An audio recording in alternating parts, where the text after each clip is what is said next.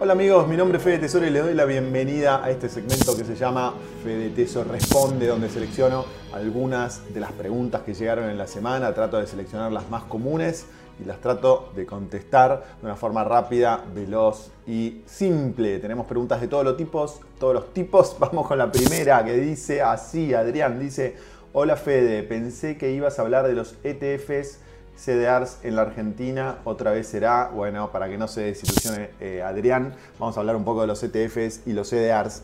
Em, ¿Qué son los ETFs? Bueno, los ETFs son carteras em, eh, que invierten o que replican el comportamiento de ciertos activos financieros. Por ejemplo, querés invertir en las 500 acciones más importantes de Estados Unidos eh, ¿cómo haces para hacerlo con, eh, con, tu dinero? No podés invertir, comprar una acción de cada una de las empresas porque te tenés que gastar millones de dólares. Entonces, para eso nacieron los ETFs, que son carteras que arman empresas financieras que con tus 500, 1000 dólares o el dinero que quieras, replicás el comportamiento del S&P 500, por ejemplo, que es el índice que mide el desempeño de las 500 acciones más importantes eh, de Estados Unidos. Entonces, son carteras que replican el comportamiento de activos este, financieros y son automáticas, no tienen gestión activa. Por eso se las, conoce como instrumentos de gestión pasiva, porque replican el comportamiento de un activo. Por ejemplo, querés invertir en oro, compras un ETF que replica el comportamiento del precio del oro, que es el GLD. Entonces, cada vez que el oro crece un 5%, el ETF va a crecer un 5%, y así con un montón de activos financieros y hasta algunos activos como commodities, inmobiliarios em, eh, que existen en el mundo. Los ETF se comparan versus los fondos comunes de inversión que en general tienen inversión activa. Es decir, el administrador del fondo común de inversión va a decir, bueno, yo le voy a ganar al mercado. Entonces, en vez de elegir las 500 acciones más importantes de Estados Unidos, voy a elegir las 100 o las 50 que yo creo que van a, van a rendir por arriba del promedio. Eh, y tienen costos mucho más altos. Los estudios, las estadísticas muestran que a la larga es muy difícil que un fondo común de inversión, de, inversión activa, de administración activa, le gane a los ETFs que tienen administración pasiva. Los, ETFs tienen costos bajísimos, 0,0 algo, en cambio los fondos comunes de inversión pueden tener 3, 4, 5% de fees de administración si sumas todos los costos.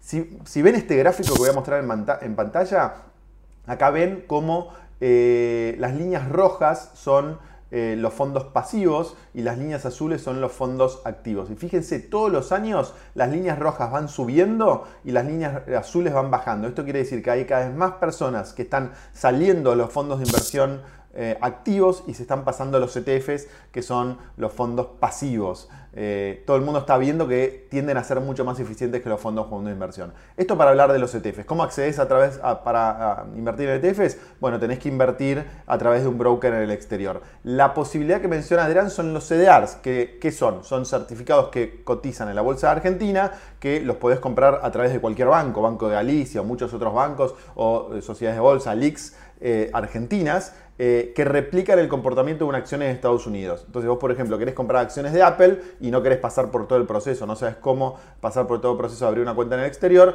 podés abrir una cuenta en una LIC en la Argentina, que es bastante simple, invertir online, portfolio personal, Banza, Banco Galicia, Banco Macro, todos tienen opciones y compras un CDR que replica el comportamiento de la acción de, de Apple en, Estados Unidos. Es bastante eficiente, no es lo mismo que tener el dinero en, la, en el exterior, estás bajo la ley argentina y siempre les digo que bajo, estar bajo la ley argentina es muy difícil porque Argentina tiene una larga historia de perjudicar a sus inversores, entonces tranquilamente el día de mañana pueden decir, bueno, eh, cancelo este sistema de los CEDARs, por ahora no ha pasado, han pasado un montón de cosas en la Argentina los CEDARs tienen varias décadas, así que por ahí no, ocurre, pero bueno, está ese riesgo. Eh, pero mientras es mucho mejor que invertir en un plazo fijo o invertir en pesos, invertir en CEDARs. Así que con esto termino la respuesta de Adrián. Vamos a la segunda pregunta del día de hoy que dice Melina. Hola Fede, una consulta. Para escapar del riesgo argentino, ya sea un corralito, suba de impuestos, ¿le recomendarías un broker internacional como TD Ameritrade a personas que recién empiezan y no tienen mucho capital ni cuenta bancaria del exterior? Por las condiciones que a tener nuestro banco a la hora de fondear, me gustaría invertir en empresas tecnológicas. Hasta ahora lo más accesible para mí son las comisiones, sin comisiones, eh, comprar criptomonedas en Binance. Gracias por tus videos, me inspiraron a entrar en este mundo de las inversiones. Melina, bueno, muchas gracias por tu pregunta y por tus comentarios. Bueno, yo te diría que es espectacular tener una cuenta, eh, un broker en el exterior, te da mucha más libertad, mucha más seguridad. Acuérdense que los brokers de Estados Unidos tienen una garantía de hasta 500 mil dólares por el capital que está en tu cartera, por lo tanto es hiper seguro. Ahora, el problema que tenemos de Argentina es cómo transferir, ¿no? porque tenés que transferir desde una cuenta bancaria eh, a tu nombre.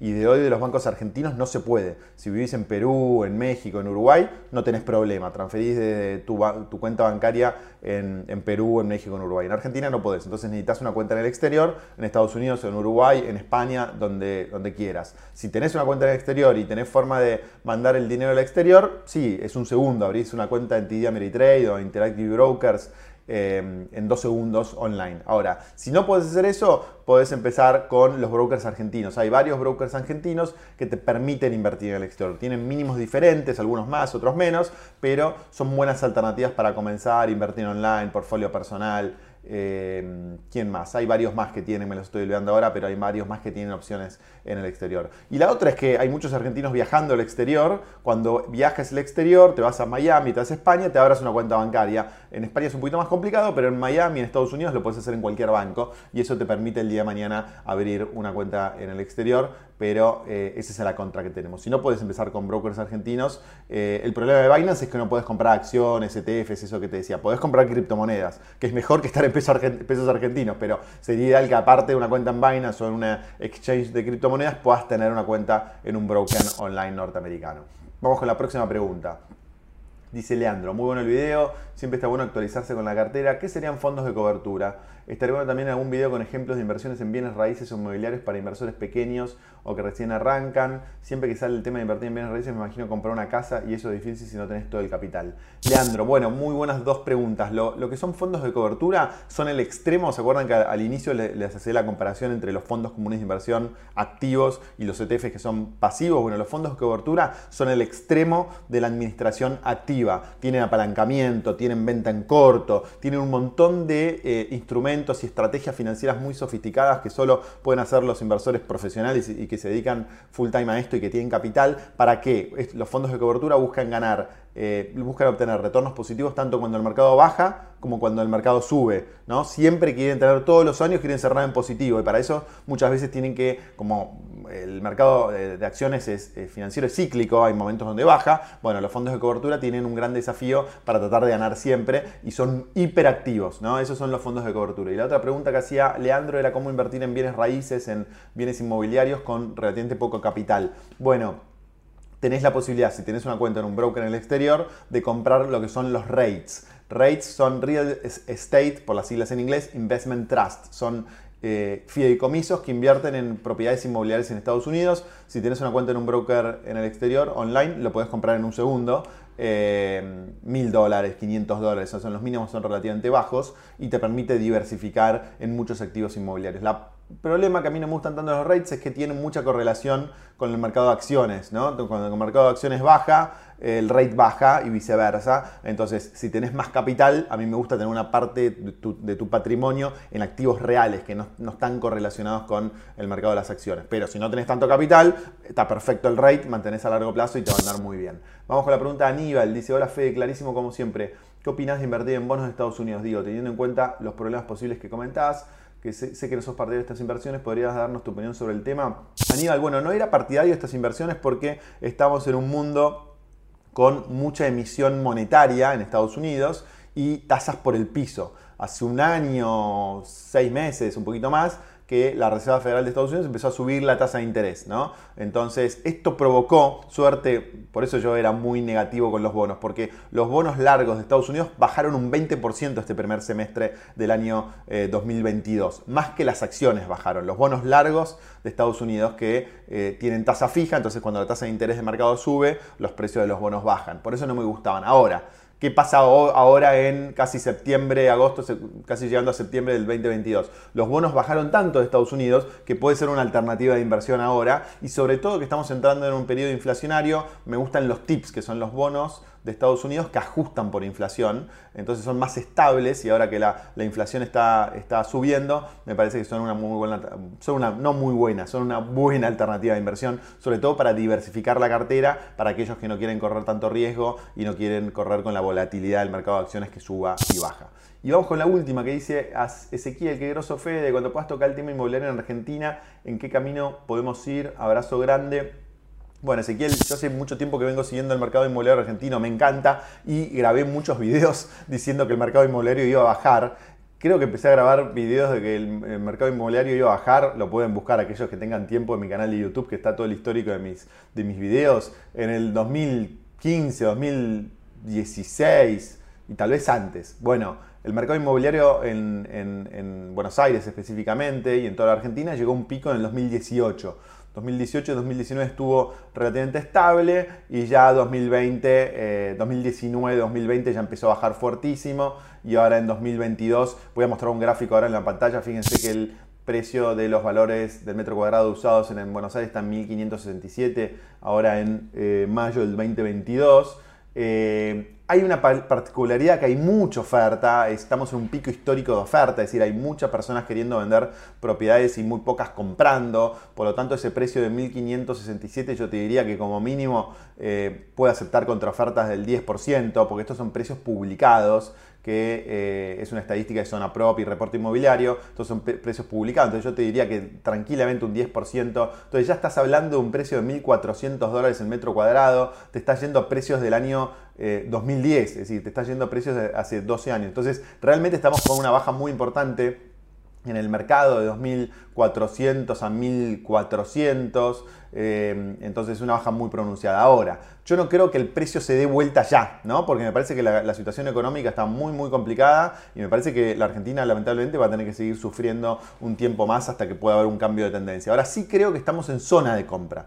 Eh, cuando digo zona de compra, específicamente digo aquellos que son usuarios finales, que quieren vivir y que tienen dólares en el exterior o dólares guardados en el colchón, yo creo que estamos entrando en una buena zona de compra si podés negociar bien y podés comprar una propiedad que te gusta, que planeas vivir y usar por muchísimo tiempo, creo que es un muy buen momento para comprar. Sobre todo porque si Argentina en algún momento eh, recupera económicamente, no lo sé, espero, todos tenemos esperanza que esto ocurra, eh, la, diferencia de precios entre las propiedades inmobiliarias en Argentina, supongamos, y en Estados Unidos o en Europa, donde hubo tanta inflación y los precios inmobiliarios subieron tanto en todo el mundo desarrollado, es enorme. Entonces, todavía estamos lejos de que, en mi opinión, la oferta y la demanda estén un poco más equilibradas en Buenos Aires y, eso permita que los precios puedan empezar a subir, pero creo que eso se puede dar bastante rápido. ¿Por qué? Porque si en algún momento la economía se destraba y empieza a funcionar nuevamente, creo que va a haber grandes incentivos para que los los, precios inmobiliarios crezcan. Hay muchas familias que se quieren mudar. El otro día había estadísticas que había la mayoría de las familias que se quieren mudar. Hoy no pueden porque no hay préstamo hipotecario, porque, no está porque los precios, los salarios de los argentinos en dólares están en mínimos históricos. Pero bueno, eso en algún momento se tendría que destrabar. Si se destraba, yo creo que puede haber una, eh, una mejora en los precios inmobiliarios grandes. Eh, y si eso no ocurre o si eso tarda en llegar, creo que los precios están en muy buenos eh, precios históricos, estás en precios de hace 12 años atrás. Así que con esto cerramos. Muchas gracias por estar del otro lado. Comentarios, sugerencias, este, reflexiones o más preguntas que les gustaría que conteste a futuro, pónganlas acá abajo que estoy contento de contestarlas. Te mando un abrazo grande, que tengas una muy buena semana de inversiones y nos vemos pronto. Chau.